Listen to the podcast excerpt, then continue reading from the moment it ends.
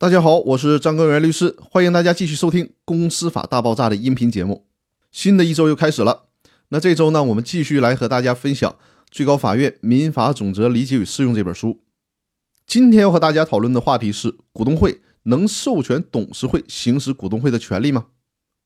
盈利法人都应该有权利机构，公司作为最典型的盈利法人，权力机构当然就是股东会或者是股东大会了。权力架构的分配是这样的：股东会是最高权力机构，董事会是执行机构，监事会是监督机关。那我们先来回忆一下公司法当中对于有限责任公司股东会的职权是怎么规定的。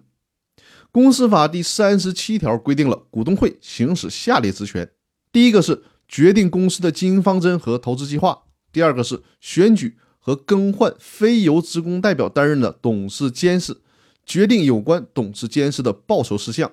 第三个，审议批准董事会的报告。第四个，审议批准监事会或监事的报告。第五个，审议批准公司的年度财务预算方案、决算方案。第六个，审议批准公司的利润分配方案和弥补亏损方案。第七个，对于公司增加或者减少注册资本作出决议。第八个，对发行公司债券作出决议。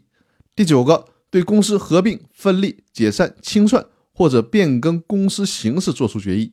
第十个，修改公司章程。第十一个，公司章程规定的其他职权。我们复习公司股东会的职权，是想和大家讨论一个问题。前几天在公司法大爆炸的微信群里面，有会员问：股东会把股东会的这些职权授权给公司的董事会行不行？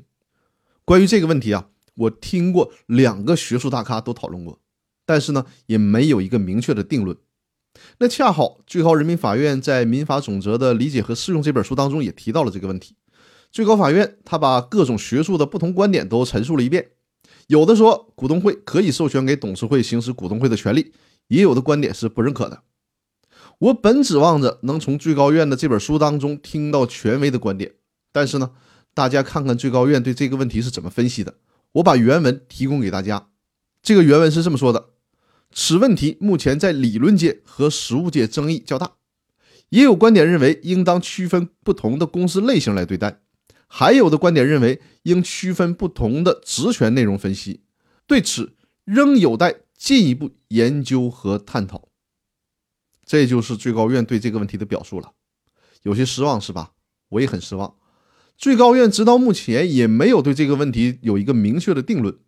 但是正是因为这样，我倒是需要提醒各位，尽量不要让董事会行使股东会的权利，因为最高法院没有对这个问题表示支持。这就意味着，如果我们在实践当中这么操作，一旦发生争议和纠纷，将面临非常大的不确定性。这个问题对于学者来说可能就是一个课题，但是对于企业家和投资人来说，牵扯的却是实实在在的金钱和企业的前途。不要因为这个问题让公司陷入无止境的诉讼纷争当中去。所以说，既然知道了股东会授权董事会行使权利有风险，那就不要这么做。实践当中有很多其他的方法可以实现管理和决策力量的平衡，没有必要非得采取这种方式冒这种风险。所以说，这是提示给大家的，尽量不要采取股东会授权董事会去行使股东会权利的这个做法。